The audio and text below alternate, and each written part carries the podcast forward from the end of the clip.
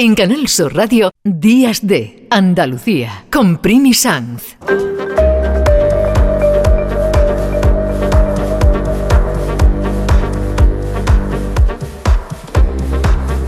La relación del mal uso de las tecnologías y la salud mental es estrecha.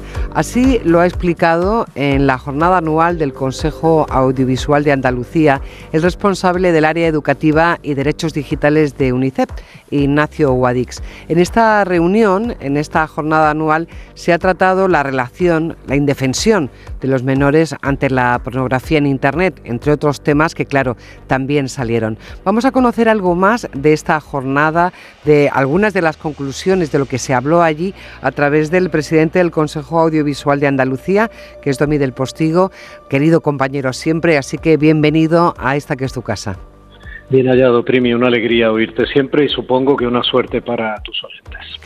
Bueno, una suerte es poder tener un foro donde hablar de un tema tan delicado, porque parece que sí, que esa relación del mal uso de las nuevas tecnologías y la salud mental empieza ya a ser preocupante porque hay altos porcentajes de ansiedad y depresión en los adolescentes y los especialistas están ahí incidiendo precisamente en ese uso desmedido o mal de las nuevas tecnologías, desde el teléfono móvil a las redes sociales, al el uso de Internet. Vosotros, desde el Consejo Audiovisual, lo que se ha reflexionado, sobre lo que se ha reflexionado es sobre esa indefensión de los menores ante la pornografía infantil, pero habrán salido también otros temas, ¿no? Bueno, hemos detectado que hay mm, distintos riesgos eh, a través eh, que entran fundamentalmente a través del móvil, ¿vale? O sea, eh, tú imagínate qué supone tener un, un cine en el bolsillo que está abierto las 24 horas y que siempre es gratuito. Y en ese cine eh, tú eliges qué película quieres ver y poco a poco, a medida que vas viendo una serie determinada de películas, esas películas, como tienen un componente nocivo, sobre todo para personalidades que están todavía en formación, que van desde los 9, 10 años hasta los 15, 16, pues esas películas, que además tienen un componente adictivo, aprovechan la falta de formación de tu cerebro, además, que no termina de desarrollarse más o menos los adolescentes hasta los 20 años ya en la juventud, aprovechan todo el desarrollo hormonal nuevo que condiciona además las emociones, los estímulos, los impulsos de, esa, de esos niños que se convierten en adolescentes y luego jóvenes y aprovechan finalmente esa privacidad, esa soledad, esas características de nuestro tiempo, falta de conciliación, imposibilidad de estar muy cerca con unos padres que ya de por sí tienen su propia problemática, etcétera, ese cóctel moral aparte, nosotros no entramos en absoluto en ninguna cualidad moral, ese cóctel está haciendo que, por ejemplo, un hospital público de referencia en nuestro país, como pueda ser el Gregorio Marañón, haya tenido ya que crear una unidad clínica junto a la, a la de traumatología, junto a la de, no sé, quiero decir, una unidad clínica más que es la ADCON, y tuvimos la suerte de tener a su director, que es un prestigiosísimo psiquiatra, el eh, doctor. Eso te iba a comentar, que precisamente eh, eh, Gregorio Marañón, Francisco Ferrer, quiero decir, del, Gregorio Marañón, Francisco Ferrer dijo algo muy importante, la edad, o orientó sobre qué edad em, hay que darle a, a los niños un móvil, porque decía que la edad media en la que le damos a nuestros hijos un teléfono móvil es de 10 años. Lo que no sabía yo era que ya se había creado en el Hospital Gregorio Marañón una unidad para tratar a, a menores con problemas, ¿no?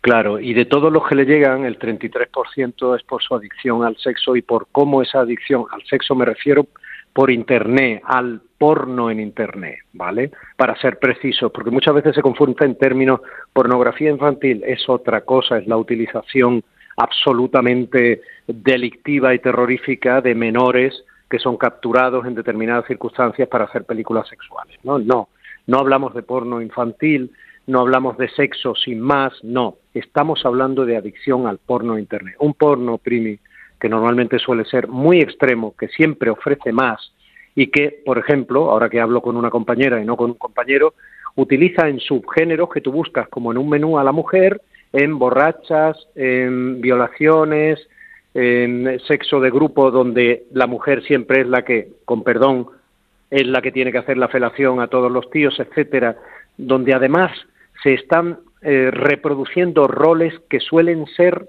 elementos de aprendizaje sexual de los chicos y las chicas que ven esa tutorización. Es terrible, pero es así en realidad, esa tutorización de su aprendizaje sexual en ese porno. Claro, además está cambiando porque también se ha hablado de cómo eh, se cambia el lenguaje, un lenguaje cargado de términos sexualizados, cómo, por ejemplo, se comparten material erótico y sexual entre los niños y jóvenes como si fuera algo natural, que luego es precisamente utilizado en las páginas pornográficas, lo que se conoce como sexting. En fin, que, se vieron distintas facetas de lo que está siendo este problema, que es un problema social. Pero con todo esto que se describió, ¿Qué, es, ¿Qué soluciones han aportado? ¿Qué se puede hacer desde el Consejo que preside, desde el Consejo Audiovisual? Bueno, nosotros lo que vamos a hacer, de hecho me pillas redactando en parte todas las notas que fuimos tomando eh, como conclusiones para, eh, en principio, pues eh, empezar a conducirlas a las personas que representan instituciones públicas que se pueden sentir concernidas y llegar al más alto nivel a ver si efectivamente se puede, por un lado, aplicar la ley para poner cada vez más difícil el acceso de los chavales a este tipo de páginas. No nos engañemos, detrás de estas páginas no hay nada más que unas pocas personas que se enriquecen con ese cebo fácil eh, y esa clientela fácil, tan mm, fácilmente adictiva además, que son obviamente entre otros muchos los chavales o personalidades adultas que tienen fácil su desarrollo adictivo, ¿no? Por, falta de relaciones normales, por introversión, por contextos particulares que favorecen todo este tipo de, de situaciones, ¿no? Que les acaban sumiendo en una soledad profunda y en unas personalidades incapaces de desarrollarse con normalidad y de relacionarse con los otros con normalidad, con afecto, con empatía porque ten en cuenta que todo el sexo que se ve en Internet, ya no te cuento el más radical, que es eh, con violencia con animales, con, todo tipo de, Todo el sexo es un aquí te pillo y aquí te mato. Siempre las personas que salen son solo máquinas de, de follar, nada más. Y, y, poco más, quiero decir. Entonces, si ellos creen que eso es relacionarse sexualmente, primero no podrán disfrutar del sexo de verdad, como nos ha puesto en evidencia, entre otras, la fiscal de Cana de Menores, Marta Valcarce, porque cuando están practicándolo creyendo que claro hacen lo que lo que ven no emular a sus entre comillas profesores eso es lo guay eso es lo que hay que hacer no eso es sexo. Hoy no pues de pronto se sienten raros. Primero porque el chico no quiere dominar a la chica como la está dominando para parecer que es el guay del siempre dispuesto, siempre fuerte, siempre poderoso, siempre y al mismo tiempo la chica se da cuenta que cuando está asumiendo el rol de sumisión no se siente especialmente eh, bien, ni tiene tampoco un orgasmo a la primera, ni dos, ni tres, como ven las películas, y ahí se generan situaciones muy comprometidas que a veces acaban siendo evidentemente eh, delitos, ¿no? Pero legislación hay. Legislación hay, por un lado, y artículos en el Código Penal que se pueden cambiar con facilidad cambiando a veces casi un término, sumando un término, por ejemplo, al directamente o indirectamente, ponerle esa disyuntiva o indirectamente, o sea, con cambios pequeños o aplicando lo que desde la defensa de los menores hace nuestra Constitución española con severidad, efectivamente legislación hay, se podrían hacer cosas. Internet no es un océano infinito que no se pueda que no se pueda controlar. Internet no es puertas al campo, no es ningún campo. No es así. Cuando yo hablo contigo estoy utilizando un medio, que es el aire y las ondas en este caso, a través del teléfono, etcétera, para comunicarte. O sea, para comunicarme contigo. Hay un emisor y un receptor. Internet lo único que cambia es es una herramienta como el aire y como las ondas, pero permite que ante un receptor haya 15 millones de, ante un emisor haya 15 millones de receptores. Esa es la diferencia. También ha estado, perdona, también ha estado en esta jornada el Manuel Rasán, que es de ciberseguridad, del Instituto Nacional de Ciberseguridad. Y aquí ya ha, ido a, uno de los problemas fundamentales, el control de los padres sobre, pues claro, estarán todos los padres esta mañana preocupadísimos, diciendo, madre mía, ¿dónde están nuestros niños? Lo que sí animaba a Manuel Rasán en esta jornada del Consejo Audiovisual era a familiarizarse con herramientas de control. No pasa nada, ¿no? Por utilizar esta herramienta, no solo eh, familiarizarse con ella, sino también utilizarla. Sí, personalmente eh, a mí no me gusta poner el, el dedo mm, de la responsabilidad última que evidentemente la tienen sobre sus hijos, la tenemos, tú sabes que yo soy padre de los niños, eh, los padres, la unidad familiar, porque ¿sabes qué ocurre? Si la unidad familiar es en la que descargamos la responsabilidad y eso tranquiliza en cierto modo nuestras conciencias, ¿qué pasa con las unidades familiares que tienen problemas incluso para educar a sus hijos o para atenderles convenientemente o para estar eh, más tiempo del prácticamente inexistente tiempo que pasan con ellos? que al final si descargamos en esas unidades familiares aumentamos la soledad del menor. No sé si me explico. Porque si ya estaba en una situación de desvalidez o de desigualdad frente a otros menores que sí tengan unidades familiares muy concernidas o que tengan mucho tiempo para él o que conozcan muy bien las nuevas tecnologías, etcétera, pues entonces lo que hacemos es doblemente asolar, dejar más solo todavía de la cuenta a ese menor que no está en una unidad familiar, digamos, ideal ¿no? y perfecta de nuestro siglo digital. No, claro que hay que utilizar herramientas parentales en la medida de lo posible, pero tampoco nos engañemos. Eh, un chaval eh, es experto per se, la curiosidad, su disponibilidad, todo el interés y la impulsividad que caracteriza a la adolescencia y la preadolescencia, un chaval es experto en buscar vericuetos y en saltarse controles parentales. Por eso un país como Francia lleva tanto tiempo empeñado en conseguir un certificado digital que tenga además que pueda eludir la ley de protección de datos en el mejor sentido, porque tenga un tercero acreditado para que diga que ese certificado digital pertenece a la persona que lo está usando, como un mecanismo más o menos infalible para que sepamos que un niño no puede meterse en una de estas páginas web, que por otro lado ponen muy, poco, muy pocas trabas. Tú sabes que como mucho te ponen un cartelito y dice, ¿usted mayor de edad? Sí, no, pulsa. Ala, si pulsas que sí, pues adelante. Yo te creo, sí. O sea, no, es que estamos viviendo en una sociedad que mira para otro lado mm. ante una situación que nos está pasando a todos y está teniendo consecuencias clínicas, consecuencias legales, consecuencias delincuenciales y consecuencias de madurez y desarrollo en nuestros hijos.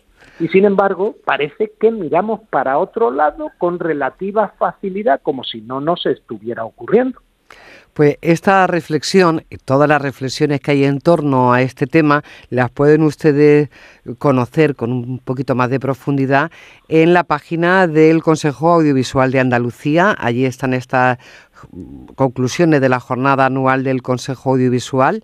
Así que, bueno, yo creo que un tema que solamente se está despuntando, el problema está, pero realmente la reflexión va llegando poco a poco. Domi del Postigo. Primi, eh, muy rápidamente, las conclusiones estamos trabajando en ellas. Efectivamente, en la web tienen toda la información y las jornadas tal cual, solo tienes que pinchar los enlaces de nuestro canal YouTube en la propia web.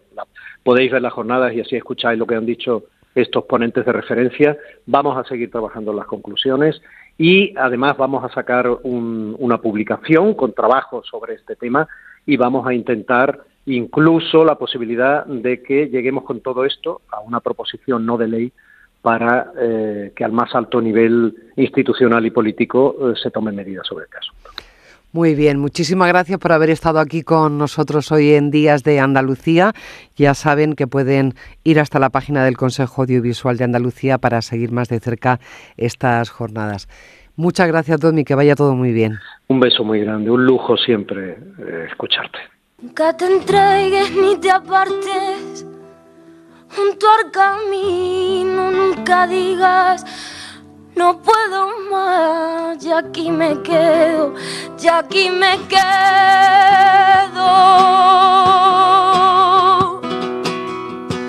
La vida bella ya verás cómo pesar de los pesares. Tendrás amigos, tendrás amor, tendrás amigos.